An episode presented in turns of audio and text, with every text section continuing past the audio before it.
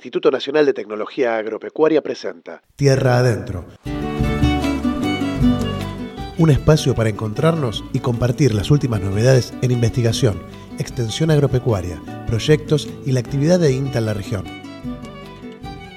Desde Mestiza para INTA Radio y todas las emisoras que se suman a nuestra red. Encontré la libertad tierra adentro,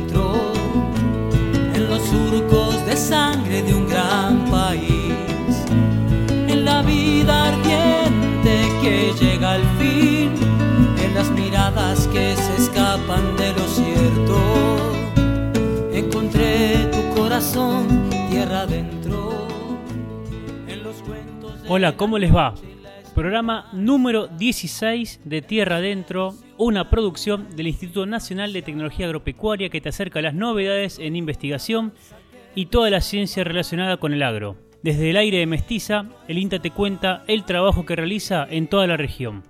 Nos estás escuchando en el 101.7 de Mestiza en Junín y alrededores, también el 101.7 de Pergamino de Radio La Posta o el 88.5 de Lincoln en La Posta Radio. Si estás en la compu, busca mestiza.org o bajate la aplicación a través de Google Play. Te puedes comunicar por las redes sociales buscando Mestiza Junín o por teléfono al 11 60 58 5577 o directamente en la agencia del INTA que tengas más cercana. En el programa de hoy vamos a compartir el segundo tramo de la entrevista que tuvimos con Oscar Aguirre, productor agropecuario de Junín. Desde Rojas vuelve María Inés Diori a contarnos sobre el proyecto agricultural con la agencia de Junín. Vamos a abordar el tema de las napas y finalmente unas recomendaciones para resolver qué pasa con las hormigas cuando atacan nuestra huerta. Mi nombre es César Baldoni y junto con el equipo de trabajo de todo el territorio de las agencias del INTA y el apoyo técnico de Radio Mestiza, arrancamos, transitamos tierra adentro. Tierra adentro está la vida que te espera sonriente con.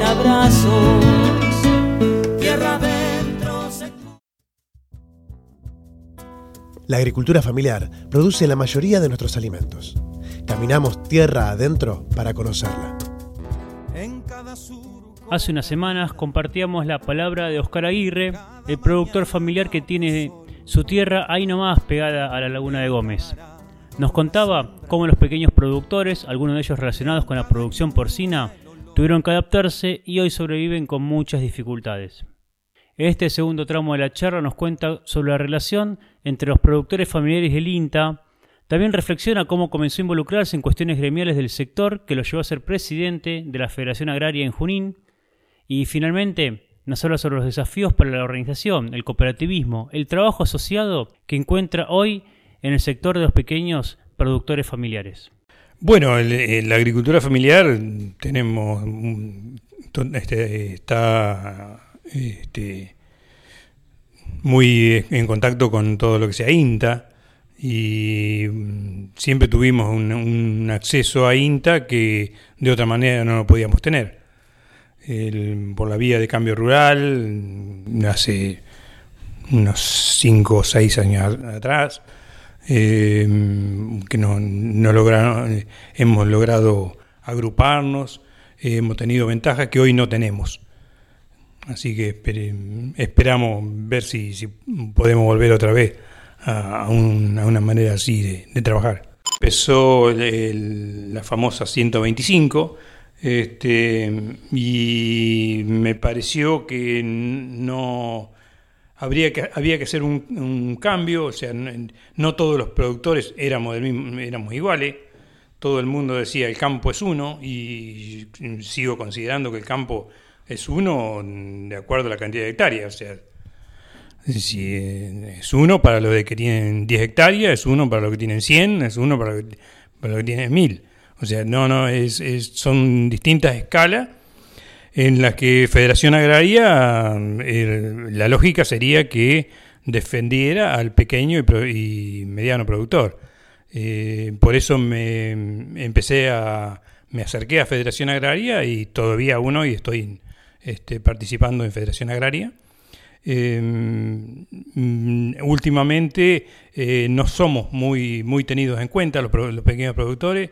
Federación Agraria es una de las entidades que más se queja, pero me parece que eh, no es tenida en cuenta por parte de las políticas mm, eh, públicas, económicas, y posiblemente no sepamos hacernos, hacernos escuchar. necesitaríamos algo que sea creíble en el tiempo, que tengamos una financiación de un, para, iniciar un proyecto, ya que las condiciones económicas para el pequeño no son buenas, o sea, imposible. Este, una vía de financiamiento eh, y mm, muy buen asesoramiento, tratar de eh, volver un poco al, sistema cooperativo, porque es la, única situación que es el único camino que para el pequeño productor es fácil de llegar. Si no, es todo con dinero y, el pequeño productor no llega nunca. Bueno, es una de las situaciones que los caminos rurales es una la situación preocupante porque al pasar el, este, el río Salado y tener las lagunas, eh, donde nos manejan las vertientes, donde ahora estamos recibiendo agua de la Picasa.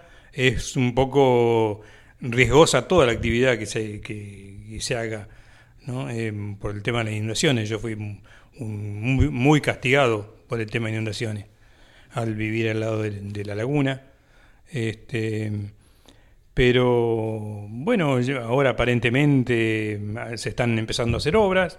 Vamos, vamos a ver qué, qué pasa, pero también esto que la provincia de Santa Fe nos manda agua a la provincia de Buenos Aires, eh, bueno, yo no estoy muy, muy, muy tranquilo en eso. Lo que es preocupante, eh, los impuestos en cuanto a impuesto inmobiliario y impuestos de red vial que se paga en el campo, mm, son muy, muy caros, muy, muy altos y eso hace un costo fijo eh, que a nosotros nos cuesta, eh, por la producción, por la baja producción, la baja escala, nos, cuenta, nos cuesta pagarlos. Lo que pasa es que cuando uno se asocia eh, en, cooperativa entre productores, la conciencia de, cooperativa no la tienen todos los productores. Hay algunos que mm, tenemos una, una idea cooperativista eh, y hay otros que se siguen la idea, pero que en realidad no tienen ese pensamiento.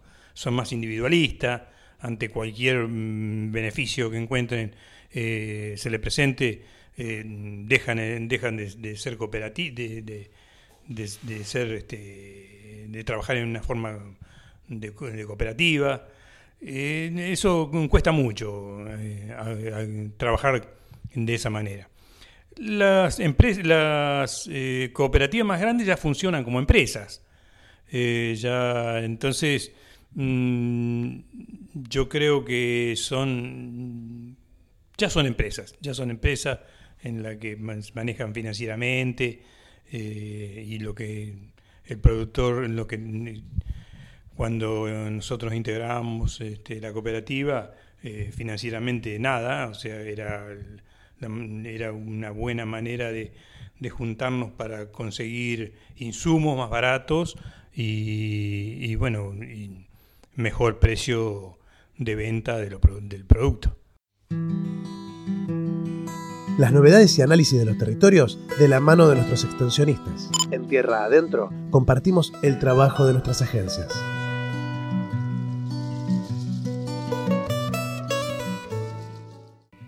Manejo del agua, o como dicen los técnicos, los recursos hídricos, tienen una importancia cada vez mayor porque inciden directamente en el rendimiento de los cultivos y obviamente en la toma de decisiones. En nuestra región, como venimos contando en el programa, hay un trabajo sistemático de medición y observación de la cuenca del río Rojas Arrecifes. En la cuenca del Salado, sobre todo en esta zona donde el río convive con lagunas, la información para el productor aún se encuentra dispersa y desde el INTA Junín nos explican la relación que hay entre las napas y la importancia de contar con estos datos para los cultivos. Paula Melili de la agencia nos cuente un poco más sobre esto. Bueno, el, tema primero que hay que aclarar es eh, la característica de la cuenca que tenemos en Junín, a diferencia de las cuencas que, eh, por ahí como vos nombrabas, la de Rojas. Eh, la cuenca de Junín es una cuenca de llanura, por lo tanto tiene un comportamiento distinto al típico comportamiento de lo que se denomina cuenca, que es, la cuenca se define como la superficie donde el agua que cae en cualquier punto va a desembocar en un punto en particular. Eh, eso se da por el relieve que tiene o la topografía marcada que tiene el, terreno, el agua, cómo se va a mover.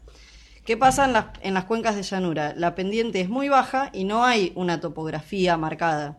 Por lo tanto, el movimiento del agua es eh, más incierto en lo que respecta al, escurrimiento superficial del agua. O sea, el agua de lluvia cae y de repente puede quedar mucho más tiempo en superficie o infiltrar, pero no moverse eh, por la pendiente.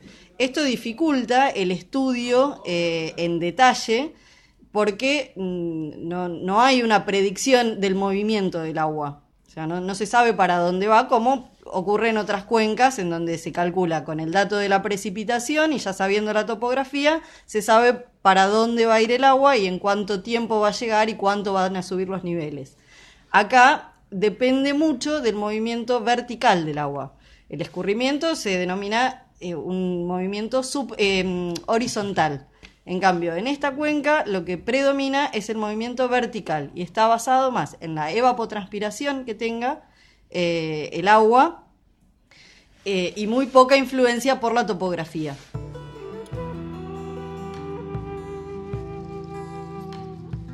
Conocer el agua disponible en el suelo es tan importante como conocer las precipitaciones. No solo lo que sucede en el clima, sino los cultivos también inciden en las napas. Y depende del contexto, pueden ser un factor que favorezca o que perjudique una campaña. Guadalupe Tellería, agrónoma de INTA Junín, nos explica más sobre este tema. O sea, la disponibilidad de agua en el suelo es otro complemento al agua de las precipitaciones. Eh, y esta disponibilidad del agua dada a través del aprovisionamiento de la napa va a variar de, acuerdo al contexto eh, climático que tengamos. En años húmedos la napa puede resultar un tanto perjudicial o peligroso o riesgoso de hacer un cultivo cuando está a una profundidad de un metro o menos. En tanto que si está a una profundidad de un metro o menos en un contexto de escasas precipitaciones, representa una gran posibilidad de obtener rendimientos aceptables. Eh, o sea que la perspectiva va a variar de acuerdo con sean las condiciones climáticas de cada año. Por otro lado, eh, los cultivos que vayamos a realizar también ejercen una influencia importante desde el punto de vista de la posibilidad de abastecerse de la napa. El abastecimiento del agua de la napa se hace a través de la capilaridad, que es el ascenso que se produce en el suelo de la napa, y por supuesto, como decía anteriormente, va a estar influenciado a qué profundidad lleguen las raíces de los cultivos. Eh, por eso es que la profundidad óptima varía con el cultivo. No es lo mismo un cultivo de un maíz que tiene posibilidad de explorar a mayor profundidad que un cultivo de soja o trigo que va a explorar un poco menos.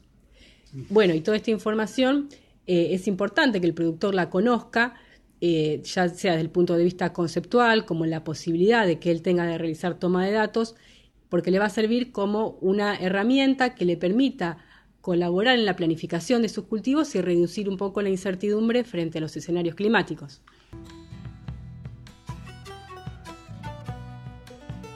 Las consultas agroclimáticas han ido aumentando en los últimos tiempos y no alcanza con la información puntual que cada productor tenga en su lote o parcela, sino cómo esa información va construyendo un tejido, una red. Sobre este tema nos habla Paula Melili. Bueno, productores ya desde hace varios años vienen preguntando, eh, por ahí tienen algún dato individual en el, en el campo y el, el, que tiene el dato por ahí quiere saber cuál es la influencia en, el, en, en su cultivo, pero como estamos hablando de un recurso que se comparte, o sea, no es algo que es sujeto al, al lote o al establecimiento nada más, estamos hablando del agua de Napa que... Eh, es como, como el aire, estamos eh, compartiendo en el paisaje una posición. Entonces, eh, no solamente tiene influencia lo que haga cada, cada persona en particular, sino que también va a tener influencia en el paisaje. Acá es donde nosotros hacemos hincapié que no solamente sirve el dato propio eh, localizado, sino también el compartir esos datos da una idea de, como hablábamos antes, de la dinámica que tiene este, esta, em, el agua, eh, el agua mm, perdón, subterránea. Cuando se comparte la información, la planificación cobra realmente sentido, porque se cuenta con mayor cantidad de datos. Para Tellería, esta herramienta permitirá contar con mejores campañas de cultivos y sobre todo mejores rendimientos y ganancias para los productores. Bueno, la idea es, desde el punto de vista productivo es que los productores se lleven algunas ideas y conceptos eh, que les permita un poco eh, planificar, o sea, que sea una herramienta más a la hora de planificar que como sabemos años con donde hay mucha incertidumbre con respecto a, cómo va a ser climáticamente el de tema de la nata, el tema de la napa, perdón, es un tema que les va a allanar un poco el camino y los va a, facilitar a la hora de, decidir un escenario tecnológico. Eh, por otro lado, también la idea de compartir información eh, y de esta manera que esté eh, sistematizada y sociabilizarla, va a permitir a todos que sea una herramienta más para sacarle más, más producto, digamos.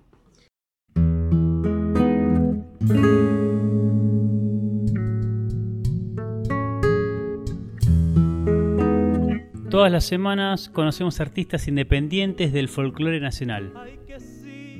Los Mutantes del Paraná son nueve músicos que, como dice su perfil de Bandcamp, esta plataforma de difusión musical, va dejando la vida en el escenario con un objetivo común, volarte la peluca, tocarte el corazón y hacerte mover los pies.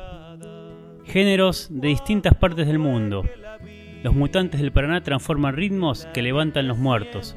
Un viaje a mil kilómetros por hora. Una fiesta mutante y contagiosa de la que nunca vas a querer salir. Buscamos en su discografía para ver si están así o solo buscan impresionarnos. Y nos encontramos con este tema instrumental, La Pampa. A ver qué te parece.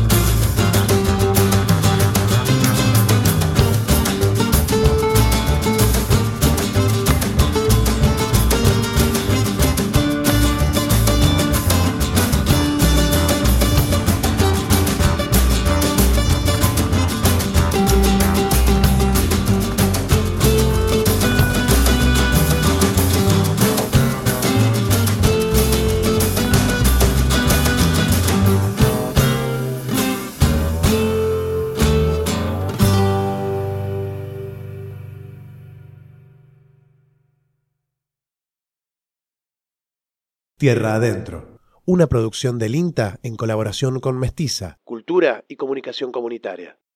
Agua, agua,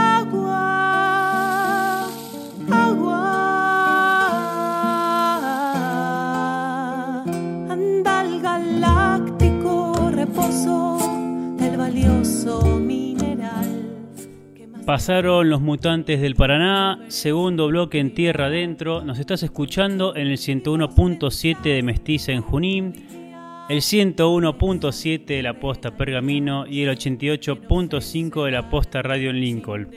Acordate que puedes escribirnos, mandar tus sugerencias en las redes de la radio.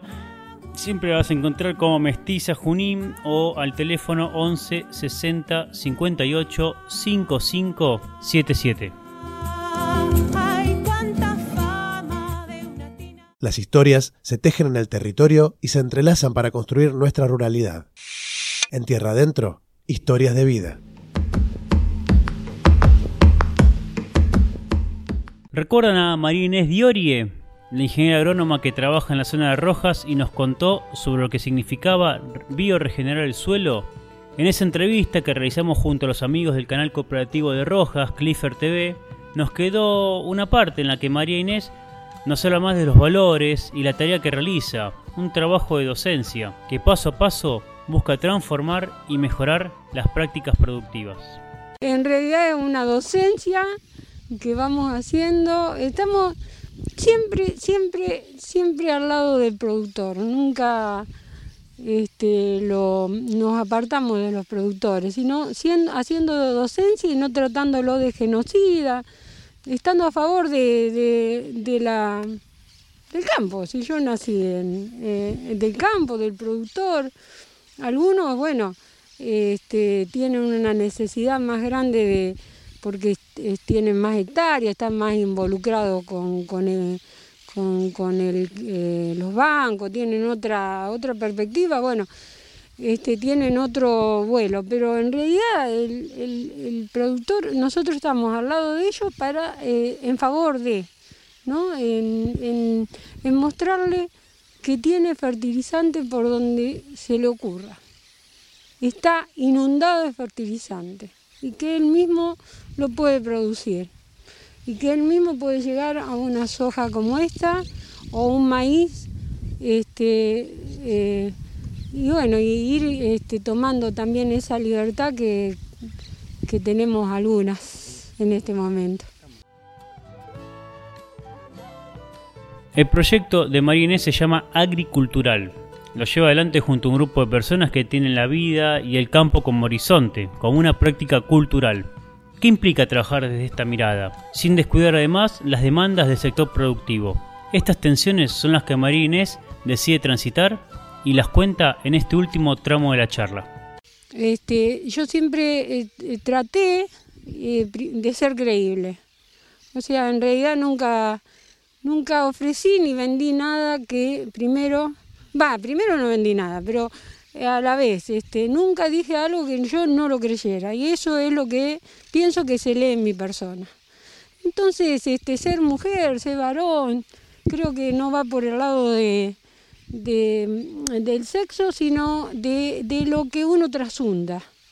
Entonces he entrado, la verdad, en lugares que, que hago acá, pero eh, este, muy feliz de eso, pero si vos me pedís, me preguntás hoy qué es lo que yo prefiero, y soy feliz totalmente, yo prefiero al agricultor chiquito que se ha quedado con 8 o 9 hectáreas, que tiene su oveja, su, su chancho, su fardo, su vaca para ordeñar. Él por ahí habrá eh, se es un- una máquina,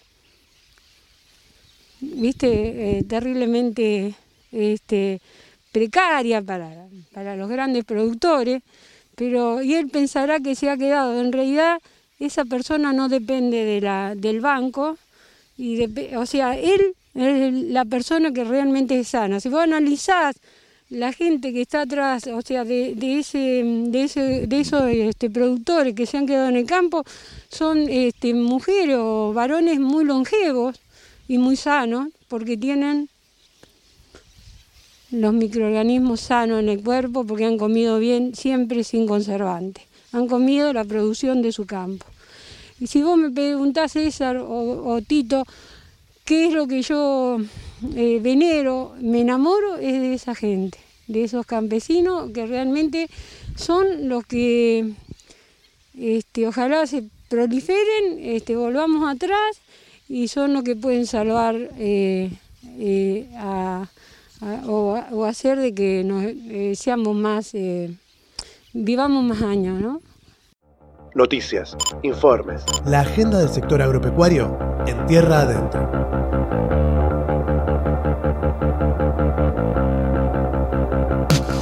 Momentos de la siembra de trigo se viene de un año con ganancias muy importantes que estuvieron favorecidas por condiciones en los mercados externos. Pero para saber más sobre el panorama financiero nos fuimos hasta Rojas a conversar con Javier Buján de la Bolsa de Cereales de Buenos Aires. Nos pintó un escenario futuro, el que se espera, y que sea un insumo para una toma de decisión correcta al momento de la siembra. Yo soy cauto en cuanto a la cosecha, o sea, esta cosecha récord la que terminamos.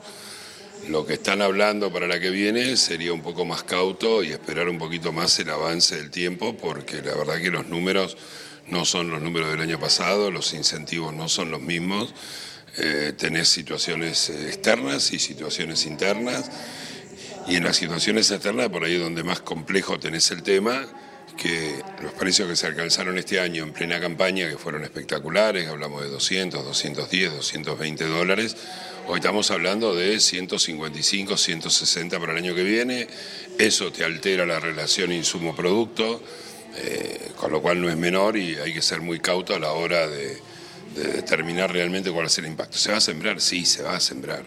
Yo lo que no estoy tan seguro es que haya un crecimiento masivo del trigo. Hoy estamos acá, pero si te vas al sudeste o sudoeste de la provincia de Buenos Aires, el productor está pensando en una cebada en lugar de trigo, porque le libera el campo 10, 15 días antes, se va una soja de primera.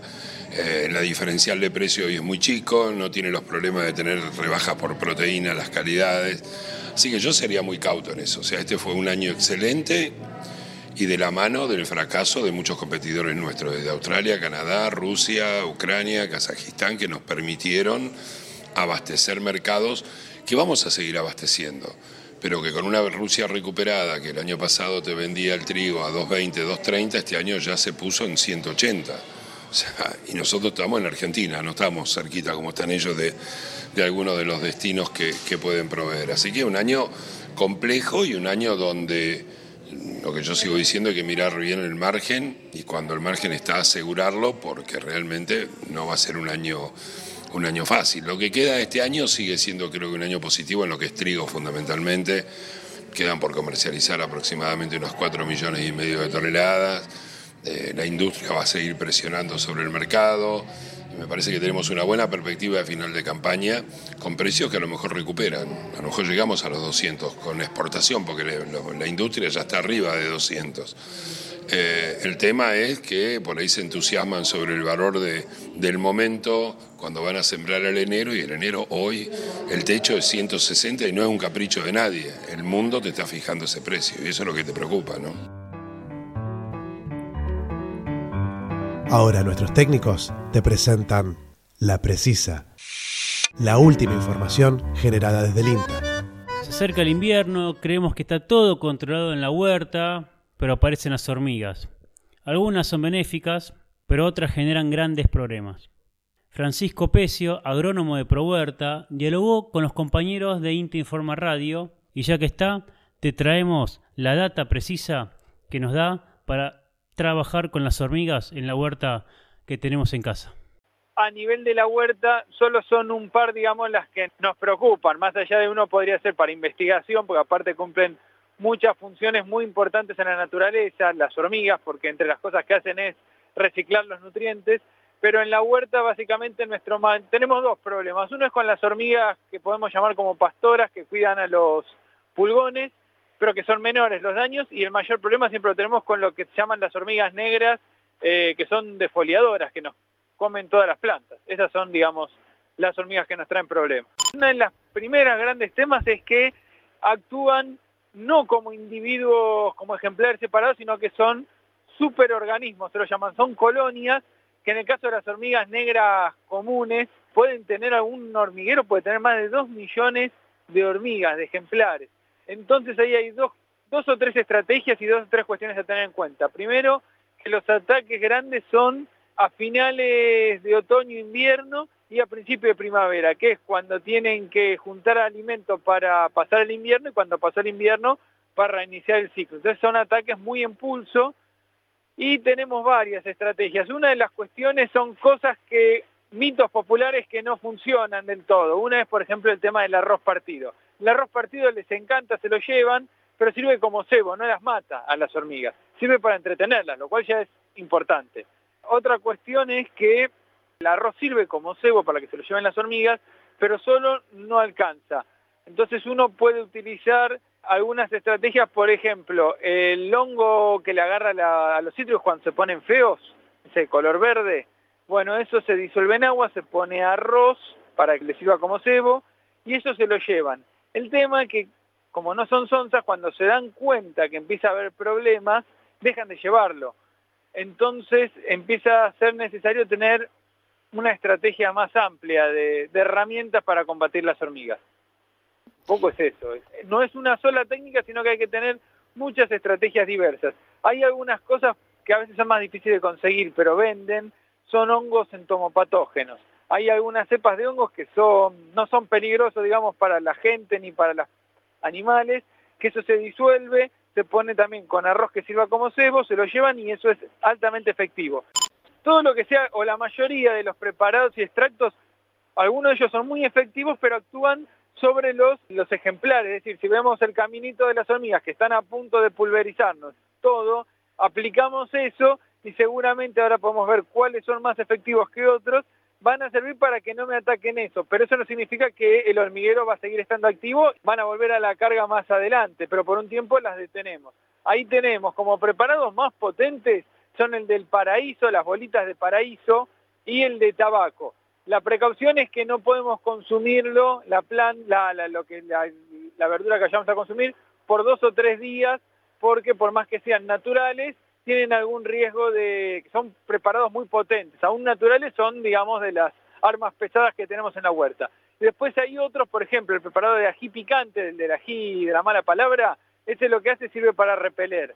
O si no, por ejemplo, la tierra de diatomeas, que también ahora es fácil de conseguir, se disuelve en agua eso, es en un balde un par de cucharadas soperas, se pulveriza sobre las hormigas con eso y las detiene fuertemente.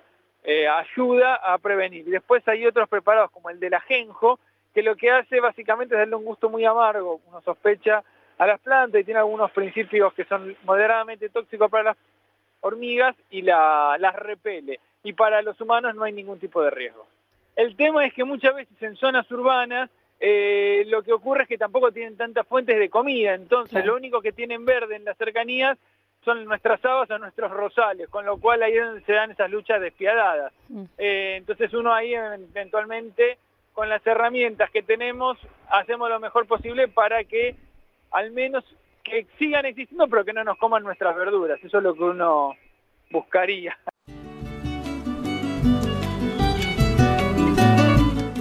Final del programa. Queremos felicitar enormemente al equipo de Mestiza que finalizó la instalación de la planta transmisora y de esta semana también estamos en el aire de Junín y alrededores.